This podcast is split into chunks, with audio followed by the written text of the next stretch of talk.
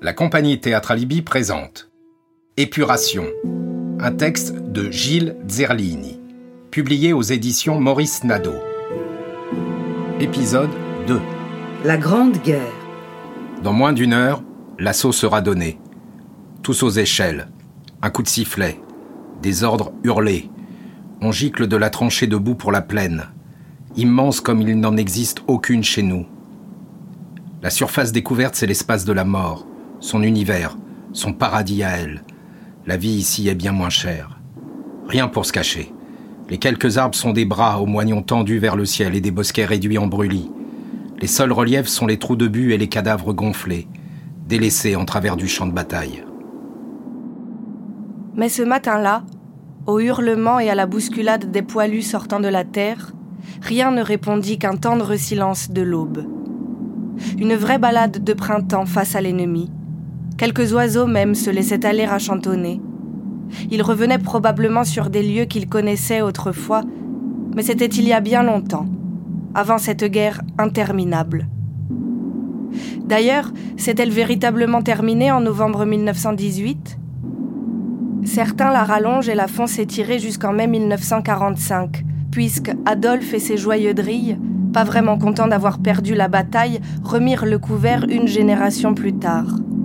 Et là, ils ont fait les choses en grand, tellement qu'on n'arrive même plus à compter les morts. Ça se chiffre en dizaines de millions. Tu parles. Le traité de Versailles à bon dos. On a vexé ces messieurs, les pauvres. La réalité, c'est que ces types aimaient la mort, qu'ils aimaient la guerre, plus que le pouvoir. Le pouvoir et la mort, c'est peut-être la même chose. Finalement, donner la mort, c'est un peu se prendre pour Dieu, ils aimaient tellement tuer que sur leur casquette noire il y avait un crâne, posé sur une paire de tibias humains. Oui, j'insiste, humains. Car leur but, leur horizon à eux, c'était semer la mort, accumuler les ossements. Il y avait même des usines pour ça. Des têtes de mort d'hommes ils portaient sur leurs uniformes. Tu sais, quand j'en vois une aujourd'hui, souvent je pense à ça. On dit même que leur uniforme a été dessiné par Hugo Boss, oui le même qui a une boutique sur la Traversa, et dont je porte quelquefois les élégantes chemises noires. Mince, je croyais que la guerre était finie. La marche était facile, on se tenait presque droit. Le soleil effleurait l'horizon. Le rythme de l'assaut était lent malgré tout. Fusil en main, baïonnette au canon, passage des barbelés préalablement défoncés par l'artillerie française, on était au milieu des lignes. Les boches ne bougeaient pas une oreille. Une brise matinale glissait doucement, puis dans le silence des cris. Gaz Gaz Tous se jettent sur leurs masques. Aucune explosion. Un nuage invisible et diffus, transporté par l'air ambiant. Une vague gazeuse dérivante, comme disent les militaires. Chlore pour tous, gaz à tous les étages, distribution à qui en veut. Là, tu n'as que quelques secondes pour t'équiper. Tu essaies de tenir une apnée ou de respirer très peu, et tu enfiles ton masque au plus vite et au mieux, comme tu peux. La mort t'entoure et te regarde en souriant. Très calme, elle t'enlace en son ouvrage. Chaque geste compte. Si le couvercle de la boîte métallique est un peu cabossé ou que tu as les doigts gourds à cause du froid, tu meurs. Oh, pas tout de suite, pas si vite. Ne t'inquiète pas, mon bon soldat. Tu cracheras du sang et des morceaux de poumon pendant des années. Tu te noieras doucement en toi-même, dans ta propre vie, doucement. Tu étoufferas au sourire de la mort et tu penseras à cet instant où tu respiras pour la première fois ce poison. Le masque mis, vous étiez véritablement ridicule. Des carnavals, des caramantrants, une vraie danse macabre avec vos pas hésitants, vos trébuchements et vos chutes. Ridicule, oui. Beaucoup tombent. Les boches ne tirent pas. Ils vous laissent, dans leur délicatesse, déguster leur fragrance chimique, moutarde douce de Mars. Nombre d'entre vous se retournent vers les lignes françaises pour se mettre à l'abri, mais les ordres sont formels, ne pas reculer. Les sous-officiers vous en dissuadent en exhibant leur revolver modèle 1892 de la manufacture de Saint-Étienne, bras tendus et chien levé, prêts à mordre. Et là, dans votre dos, Des obus éclatent pour vous empêcher de reculer. On ne sait s'ils sont français ou allemands. Immédiatement, le tac-tac-tac-tac des mitrailleuses. Tout le monde se jette au sol. On ne peut plus reculer. Sous-officiers français et artillerie. Même combat. Alors tu pars, au hasard Balthazar, sur une ligne parallèle à l'alignement des tranchées, avec ton masque mortuaire. La fête continue. Ta cagoule aux yeux ronds, tu trébuches, tu pèses, haletant, étouffant. Tu marches comme dans le noir, tu es perdu entre les lignes. Comme un enfant dans la forêt profonde. Comme ceux qui reviennent de l'école seuls, tout petits sans retrouver le chemin de la maison et se font prendre par le loup. Tu ne sais plus. Idiot. Face à cette brume, tu glisses et tombes dans une chute infinie, comme celle des cauchemars, comme celle d'Alice, et te réveilles à demi assommé, au fond d'une tranchée. Un homme te prend dans ses bras, ôte délicatement ton masque à gaz. Tu ne comprends rien à ce qu'il te dit, il parle une autre langue. Il paraît amical. Tu le distingues un peu mieux. Il porte l'uniforme des Samis, les volontaires qui viennent d'Amérique. Lafayette, nous voilà. C'est un caporal. Ça, tu sais lire le symbole cousu au bas de ses manches d'uniforme. Un chevron. American Infantry.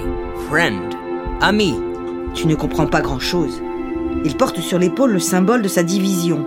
Un soleil plein or à douze pointes sur fond d'azur inscrit dans un losange.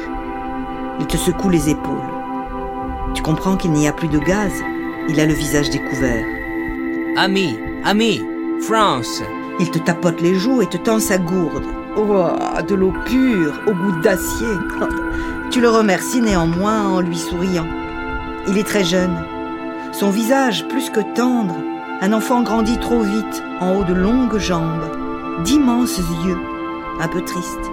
De fines lèvres, comme une cicatrice et lui te sourit, comme un ami de toujours. Son chien déboule de l'abri, te fonce dessus et te lèche le visage et les oreilles. Stop, Cervantes. Bad dog, stop it. C'est pas de l'allemand. Le chien est étrange, il lui manque la patte gauche. Toi, tu restes là, assis, à moitié ivre de ta course éperdue et du manque d'air, le dos appuyé à la butte de planche de la tranchée. My name is Joseph. Tu penses euh, Joseph, Saint Joseph, le patron de Bastia, ça tu connais. Ton esprit bat la campagne, tu restes dans un demi-sommeil. Joseph, ne sachant trop que faire, ouvre les bras en signe d'attente. Wait a minute, please. Il recule de quelques pas dans la longueur de la faille, imite avec les lèvres les sons d'une trompette et joue un air de cirque. Il plante son casque œuf au plat dans la terre, à l'envers, et plonge littéralement la tête dans celui-ci. Une fois en poirier, il écarte bras et jambes et gigote comme le font les pantins articulés en jouant toujours un air de cirque avec la bouche. le rire te prend, cet homme est en caoutchouc. Puis, il reste quelques secondes inanimé, tous les membres écartés. On dirait un signal télégraphique, et sur un sifflement bref, Cervantes saute et vient se loger triomphant entre ses jambes. Ton rire expulse la peur et le doute et chasse en un instant la mort qui te tenait la main. Joseph se redresse, remet son casque et te prend par la main comme on le fait avec celui qui marche dans la pénombre. Il te conduit à l'abri. Bien fait. On voit que c'est une cagne à occuper depuis longtemps. Les aménagements sont précis, il y a quelques meubles, le sol est protégé de caillebotis, l'éclairage suffisant. Je veux vous présenter mes amis, te glisse-t-il dans sa langue. Devant toi s'ouvre une longue table, comme celle dressée pour les festins ou les mariages. Nappe blanche brodée sur ses ourlets, assiettes de porcelaine, verres de qualité, le tout récupéré dans une ferme ruinée par les bombardements, et les couverts fauchés dans quelques messes d'officiers, gravés en bas du manche d'initiales de compagnie et de symboles martiaux. Et tout le long du centre de la table, plantés dans des gamelles d'acier, deux ou trois bouquets de fleurs des champs. Oh oui, les fleurs des champs, malgré le chaos. Il y a de belles bougies d'église aussi, par dizaines. On se croirait presque dans une maison bourgeoise, pour Pâques ou à une communion solennelle. Mais il ne s'agissait pas de fêter le retour du printemps. C'était là une fête nuptiale. Une mariée apparut à l'entrée de l'antre. Elle était maquillée de charbon de bois sur une peau très pâle et portait à l'évidence le visage de la mort.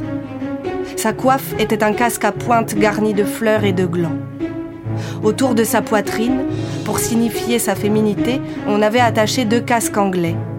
Quelle poitrine de fer Énorme, bombée. Sa traîne sans couleur précise était taillée dans une toile de tente élimée et très longue. Quelle belle robe, mademoiselle Le marié à sa gauche était simplement habillé en soldat, mais on avait mêlé ici différents uniformes, français, britanniques et américains. On avait remplacé le pantalon par une jupe écossaise et agrémenté les linges de quelques pucelles boches récupérées sur des morts. Il ne portait pas de coiffe, mais sur ses yeux bandés, une cravate noire prêtée par un officier. La mariée, un grand type, était surnommée Bardamu et son futur époux, Jean le Bleu. Les demoiselles d'honneur étaient deux Samises, Ernest et John, déjà sous plus que de raison. Une espèce de curé, vêtu seulement d'un caleçon réglementaire et chaussé de bottes, fit mettre les promis à genoux et prononça la bénédiction du mariage. Question religion et bondieuserie, il en connaissait un bout, Georges. Mais il accepta ici de faire un peu de gaudriole de sa foi profonde, sans doute une preuve de la maîtrise d'un art, en quelque sorte. Au nom des morts venus et à venir, au nom de cette terre de France qui se gorge de cadavres et d'âmes, au nom de nos vies qui ne tiennent qu'à un fil, au nom, au nom de Dieu, je vous déclare condamné, inexorablement condamné, à une mort certaine. Il saisit alors un goupillon, grenade américaine fumigène en forme de phallus dont on avait peint le bout en rouge et fendu l'extrémité d'une raie blanche. Il le trempa dans un bénitier de fortune empli de sang de lapin et prononça avec une immense solennité. Au nom de Charles Péguy, d'Alain Fournier, disparu aujourd'hui et de tous ceux qui n'ont pas eu le temps d'écrire ou d'être publiés pour cause de décès ou pour désertion devant la vie, je vous déclare, écrivain dans l'avenir ou crevez bientôt. Sur ces dernières paroles, il arrosa copieusement de sang, marié et épouse, en reproduisant le signe de croix, symbole du supplice de l'homme. Les deux époux s'embrassèrent sur la bouche en riant. Toute l'assemblée applaudit à faire trembler les galeries. Puis on passa à table. Chacun avait apporté un peu de quoi constituer un repas de fête sortant de l'ordinaire. Dans un grand chaudron posé au milieu de la table, déjà rempli de lapins et de vin constituant un civet vulgaire, chacun jeta une feuille de papier de son choix. Qui avait choisi de déchirer une page d'un livre écrit par un frère mort? Qui déposait quelques lignes manuscrites arrachées à un cahier? Et qui, penchant sa tête au-dessus du chaudron, hurlait quelques vers qui résonnaient à tous? L'air vibrait de cette joie étrange mêlant rire et angoisse profonde, de celui qui compte les jours, malgré l'embellie éphémère. La vie est ainsi faite. Les mariés, Jean et Bardamu, que d'aucuns appelaient Céline, maintenant qu'il était femme, se tenaient par le bras. Le curé, Georges, les suivait à petits pas, puis toute la compagnie, largement imbibée de spiritueux. Un avion survola les lignes. Il lâcha une longue guirlande de roses pourpres sur cette cohorte baroque. C'est Pierre Loti. Quelle merveille Plus tard, dans l'après-guerre, tu revis aux vitrines des librairies les prénoms de ceux qui t'accueillirent dans cette tranchée merveilleuse.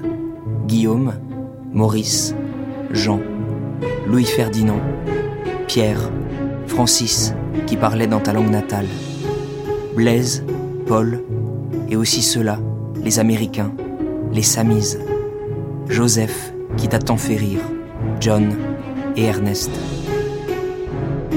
Un jour, au cinéma du casino, il te sembla même reconnaître ce doux caporal à la figure de lune, qui te sortit de l'enfer pour te conduire au paradis et te permettre de reprendre tes esprits. Sur l'écran, il avait perdu ses couleurs. En noir et blanc, il était mécano de la générale ou capitaine d'un navire caboteur, et avait perdu à jamais son tendre sourire.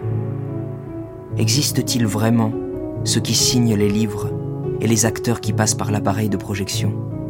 Ne sont-ils pas des fantômes, sans couleur et muets? C'était Épuration de Gilles Zerlini avec Lola Bergoin-Gradiani, Catherine Gradiani, Pascal Cesari, François Bergoin.